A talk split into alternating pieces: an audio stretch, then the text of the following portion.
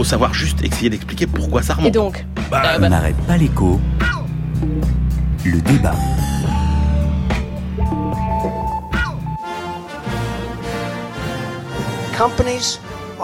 Les entreprises ne pourront plus quitter les États-Unis sans conséquence.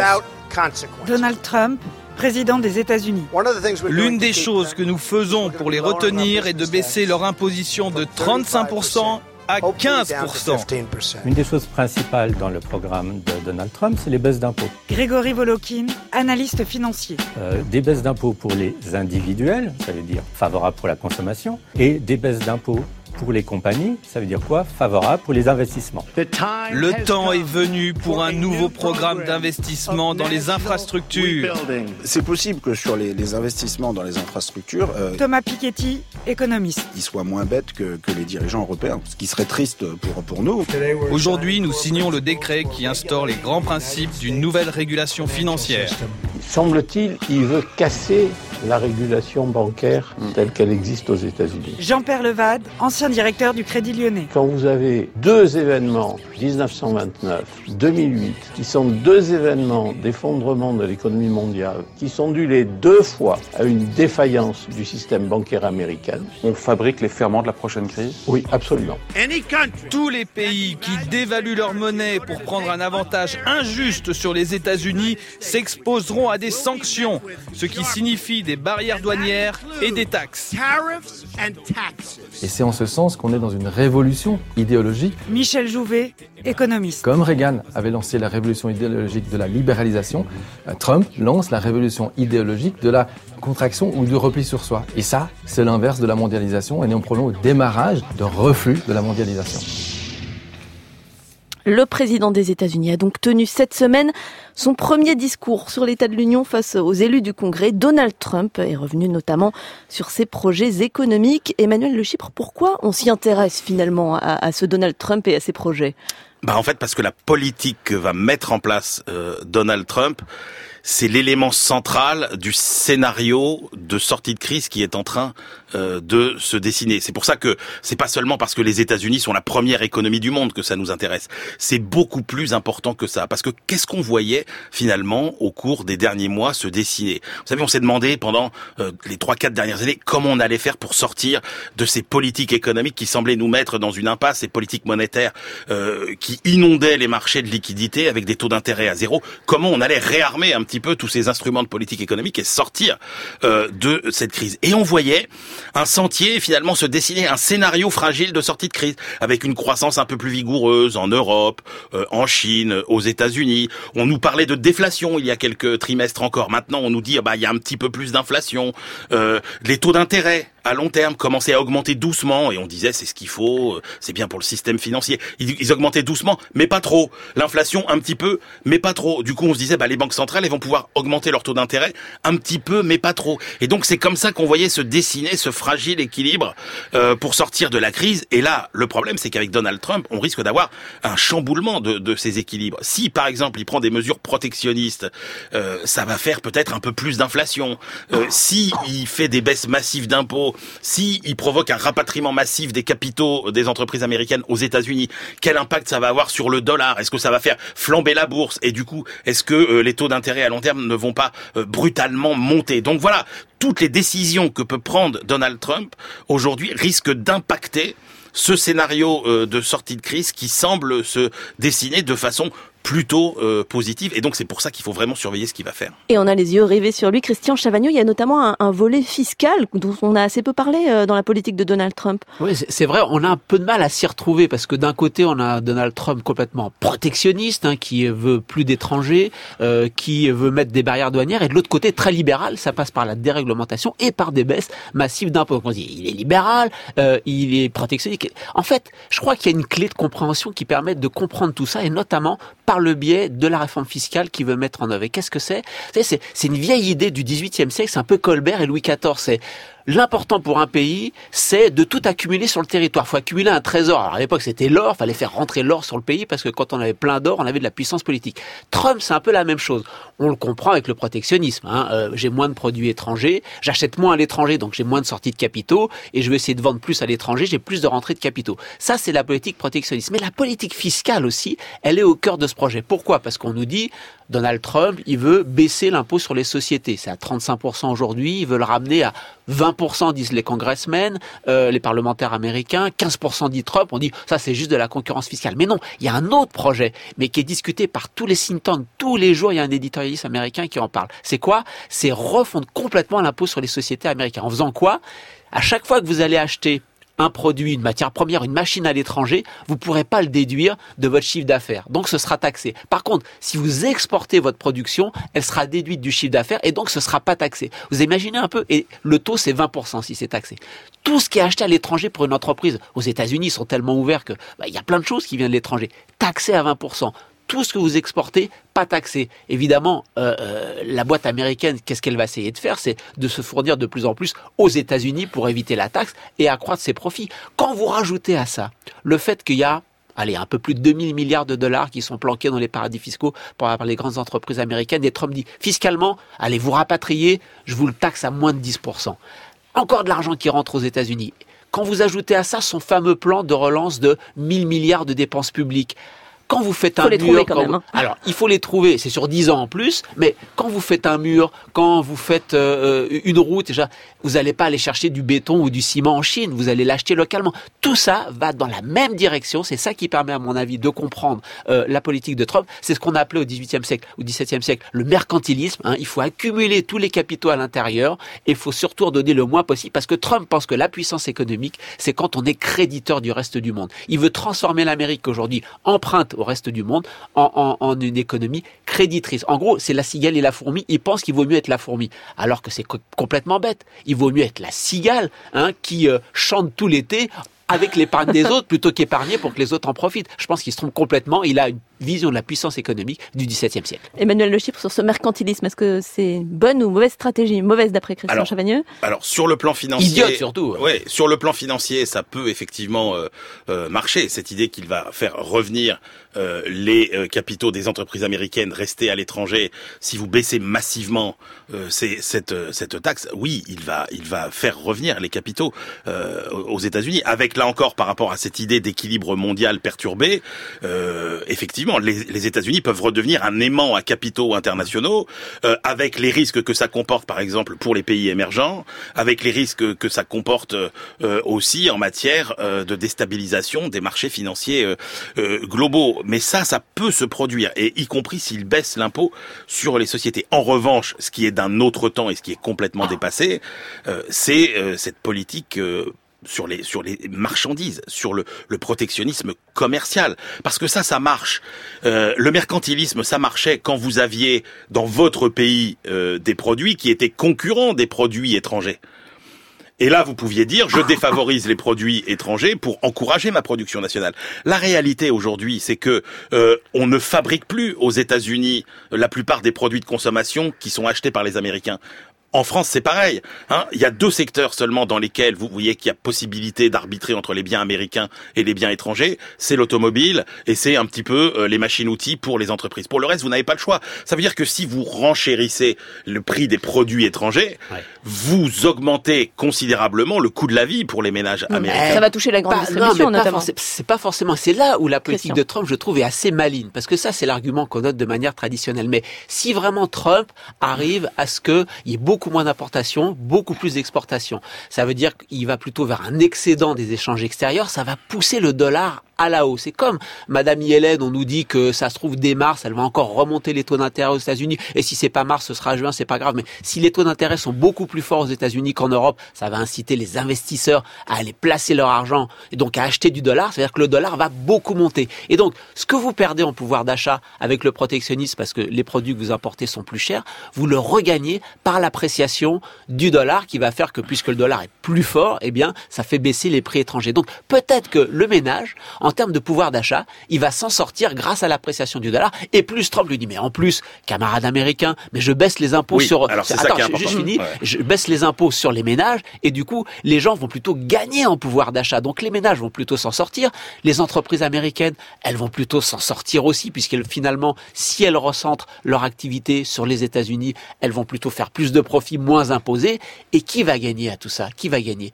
Tout va dans la même direction, ça va faire monter les cours de bourse à chaque fois. L'argent qui est rapatrié des boîtes américaines, ils vont pas investir non plus tout, ils vont en mettre une partie dans le rachat d'actions, ça va booster les cours de bourse. Tout va dans le sens de si vous êtes un riche américain avec beaucoup d'actions, alors votre patrimoine financier, il va augmenter. Ça va encore creuser les inégalités au profit des plus riches américains. Emmanuel Le Chypre, vous vouliez réagir notamment aux baisses d'impôts sur les ménages, je vous ai entendu. Oui, non, mais parce que effectivement, euh, comme l'a fait Christian depuis le début, euh, on ne peut pas dissocier euh, les différentes propositions euh, de Trump. Et c'est vrai que oui, euh, incontestablement, si il ferme les frontières, et encore dans son discours sur l'état de l'Union, il a été beaucoup plus prudent, par exemple, ne serait-ce que sur la gestion de l'immigration. Oui, Aussi, les- les- Ouais. sur les immigrés clandestins, il voit bien que c'est pas possible euh, de, de remettre dehors 11 millions d'immigrés euh, clandestins. Donc il s'est il s'est beaucoup adouci. Mais c'est vrai qu'il dit aux Américains, oui, le coût de la vie sera peut-être plus élevé, mais en même temps, euh, vous aurez plus de pouvoir d'achat parce que les baisses d'impôts, c'est quand même, c'est quand même pas rien puisque c'est à peu près une trentaine de millions de ménages américains qui bénéficieraient d'une réduction d'impôt d'à peu près 1000 dollars. Donc 1000 dollars, c'est à peu près le surcoût. 1000 dollars par an. Ouais, 1000 dollars par an. C'est à peu près le surcoût qui est estimé de euh, d'un surcroît euh, d'inflation. Mais il y a aussi euh, euh, un autre aspect qui est euh, la hausse des taux d'intérêt quand même, Christian, qu'il y aura derrière tout ça. Et là où euh, après il faut aussi regarder les conséquences pour l'Europe. Les conséquences elles sont ambivalentes. Un peu plus de protectionnisme aux États-Unis, franchement, c'est pas mauvais pour euh, c'est pas mauvais pour l'Europe, notamment si ça produit un dollar plus fort, ce qui n'est pas non plus mauvais pour l'Europe. En revanche, on voit bien que le pays dans lequel se fixent les taux d'intérêt mondiaux et notamment les taux d'intérêt à long terme, ceux qui concernent les dettes publiques, ceux qui concernent les crédits auxquels euh, les consommateurs empruntent euh, partout dans le monde pour acheter des maisons, etc. Eh ben ils sont faits aux États-Unis et que euh, ils ont un impact quand même sur les taux dans le reste du monde. Et donc s'il y a une hausse des taux d'intérêt aux États-Unis, on la subira quand même aussi quelque part euh, en Europe pour compléter le, le portrait de Trump qu'a fait Christian. N'oubliez pas, et c'est Bernard Arnault qui dit ça, qui l'a rencontré, ce qu'il faut bien saisir pour comprendre Trump, c'est que c'est même pas que c'est un entrepreneur, c'est que c'est un promoteur. Et il, et il se comporte comme un promoteur. Il cherche à valoriser son terrain. Qu'est-ce qu'il construit? Combien ça vaudra après? À qui ça rapportera? Celui qui investit. N'oubliez jamais que c'est avant tout un promoteur immobilier. Hum, il marche avec des deals, c'est ce que disait le secrétaire d'État au commerce, Mathias, Exactement. Mathias Fekel, hier.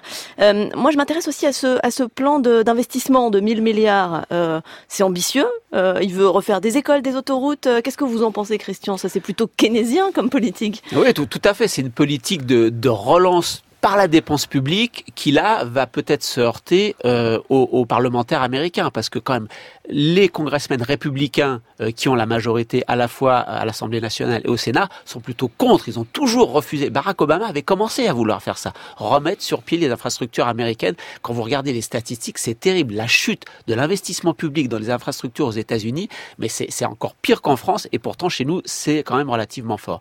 Euh, sauf que les congressmen américains, ils ont toujours refusé à Barack Obama la possibilité de développer cet investissement public parce qu'ils disent ça va creuser le déficit budgétaire euh, et en plus ça va augmenter la dette publique. Donc là, Qui sont on- déjà plus élevés que les nôtres. qui sont hein. déjà plus élevés que les nôtres, à plus de 100% de dette publique hein, sur PIB aux États-Unis. Donc là, est-ce que euh, euh, euh, bah, tout ce qu'on a décrit jusqu'à présent, c'est vrai pour le politique de, de relance, mais c'est vrai pour la fiscalité, c'est vrai pour tout. On ne sait pas trop. En fait, soyons honnêtes. Là, on vient de discuter sur les grandes déclarations à l'emporte-pièce de Donald Trump. Euh, ce Enfin, qui vous avez va montré qu'il y avait une logique générale, quand il même. y a une logique générale, mais jusqu'où il va pouvoir mettre en œuvre concrètement chacune des pièces du puzzle qu'on a décrit Soyons honnêtes, personne n'en sait rien. Aujourd'hui, on voit que sur l'Obamacare, par exemple, hein, la protection des plus pauvres, la couverture sociale offerte par Barack Obama par sa nouvelle loi aux plus pauvres, on voit bien qu'aujourd'hui, euh, il nous a dit dans le discours d'État de l'Union, ah bah c'est pas si simple que ça, je croyais qu'on pouvait le remplacer, mais alors je viens de découvrir que c'est drôlement compliqué la sécurité sociale aux États-Unis. Donc, on sait vraiment pas ce qu'il va faire, ni sur les impôts, ni sur le protectionnisme, ni sur les migrants,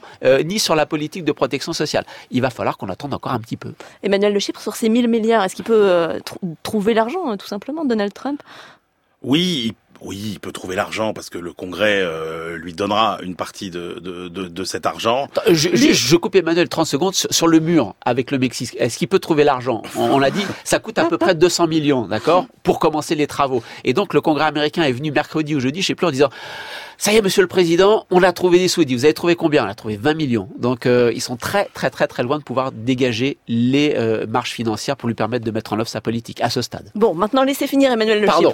non, c'est juste un exemple. Non, c'est vrai que sur les 1000 milliards, attendez, quand vous regardez ce que ça représente sur la mandature, ce sont pas des sommes si considérables que ça. Si vous l'exprimez euh, pour mesurer l'effort en proportion de euh, de euh, la production annuelle américaine, c'est pas un effort supérieur à ce que fait l'Allemagne aujourd'hui qu'on accuse déjà de pas investir euh, assez. Donc oui, ce sont euh, ce sont des investissements utiles. La question qui se pose aussi, euh, c'est vrai qu'on a remis un peu de cohérence dans la, dans la politique de Trump, mais la question c'est est-ce que c'est la bonne politique pour l'économie américaine compte tenu du moment dans lequel se situe l'économie américaine. C'est-à-dire que l'économie américaine, elle est un peu à bout de souffle aujourd'hui. Elle, ça fait sept ans que euh, la reprise a commencé. On voit bien qu'on a des signes un petit peu d'essoufflement de la croissance. Ça tient encore grâce à la consommation. Il y a encore des créations d'emplois, mais l'investissement des entreprises s'essouffle. Et donc, l'idée, c'est est-ce qu'une politique qui vise à relancer la machine au moment où celle-ci était déjà un peu fatiguée, est-ce que ça va pas euh, créer encore plus de tensions sur le marché du travail et donc provoquer par exemple beaucoup plus d'inflation que ce qu'on que ce qu'on pouvait euh, que ce qu'on pouvait craindre. Et donc du coup est-ce qu'on va pas avoir euh, la banque centrale américaine qui va être obligée de durcir sa politique monétaire? Donc vous voyez là encore est-ce que euh, ça ne va pas perturber cette sortie de crise qui semblait se dessiner de façon je n'ose pas dire paisible mais enfin ou du moins où, où, où, où le où, l'horizon semblait quand même un petit peu se, se dégager? Eh ben on suivra tout ça avec vous évidemment. Pour la France on vous a dit rendez-vous samedi prochain pour nos spéciales présidentielles. Sauf que, quand même, un des favoris, Emmanuel Macron, a détaillé son programme cette semaine. Et parmi ses projets, la fin des 37 régimes spéciaux de retraite et la mise en place d'un système en quelque sorte par points. Un autre pays en Europe a mené ce genre de réforme. Alors on n'a pas résisté à vous emmener voir comment ça s'est passé.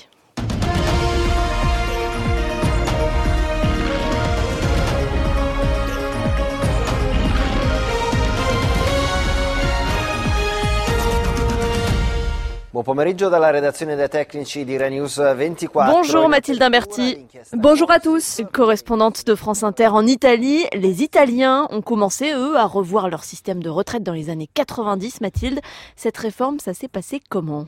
Eh bien, la réforme s'est matérialisée effectivement par deux premières lois en 1992 et 1995. L'Italie vit alors une crise. La lire est sortie du système monétaire européen. Le pays doit assurer sa stabilité financière. C'est un climat d'urgence à l'époque qui n'incite pas les Italiens à descendre dans la rue. Pourtant, le système de retraite va être modifié en profondeur. Après une phase de concertation avec les syndicats, la loi Dini de 1995 crée un régime unique basé sur un nouveau mode de calcul. On passe d'un modèle rétributif, les pensions calculées sur les revenus de fin de carrière, à un modèle dit contributif. Le travailleur italien accumule tout au long de sa carrière un capital qui est converti en rente au moment de son départ à la retraite. Cette rente va tenir compte de l'âge à laquelle il part et de l'espérance de vie. C'est du coup un système qui encourage les Italiens à prolonger leur activité, mais qui est moins généreux. La retraite représente aujourd'hui 65% environ du dernier salaire contre 80% avant les réformes. Un système qui petit à petit s'est étendu à tous.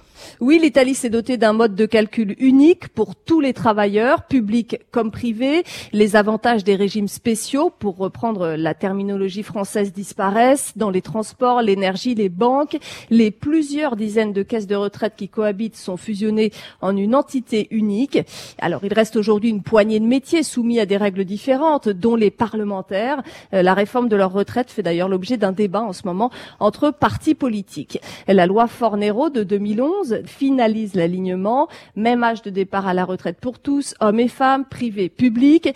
Et cette réforme très lourde intervient alors que l'Italie menace d'être emportée par la crise de la dette. Elle allonge la durée des cotisations et l'âge de départ à la retraite. Il sera de 67 ans en 2021 ou bien pour un départ à taux plein, 42 annuités de cotisation. Et Mathilde, quel est le bilan aujourd'hui de ces réformes? La dernière en date, donc euh, celle de 2011, a permis à l'Italie d'économiser 30 milliards d'euros par an, selon la Cour des comptes. Le pays a stabilisé la part des dépenses de retraite dans le PIB à environ 15%, euh, comme en France. Le problème, et les syndicats manifestent régulièrement en ce sens, ce sont les travailleurs les plus jeunes euh, qui subissent une précarité du marché du travail et un taux de chômage très élevé à plus ou moins 38% et qui risquent de se retrouver avec des retraites modestes, même s'ils cotisent toute leur vie. Mathilde Imberti, correspondante à Rome pour France Inter. Merci. Alors, messieurs les débatteurs, il vous reste un tout petit peu de temps pour me, me parler de ce qui vous a marqué cette semaine en bien ou en mal. Euh, Emmanuel Le Chypre, euh, coup de cœur, coup de gueule Un coup de gueule contre ceux qui disent que le Brexit c'est formidable, que ça n'a aucun impact. Euh, vous avez une enquête qui est sortie auprès des patrons britanniques. Vous avez 47% des patrons britanniques qui déclarent avoir des difficultés aujourd'hui à recruter dans leur entreprise. Il n'était que 11% avant le Brexit.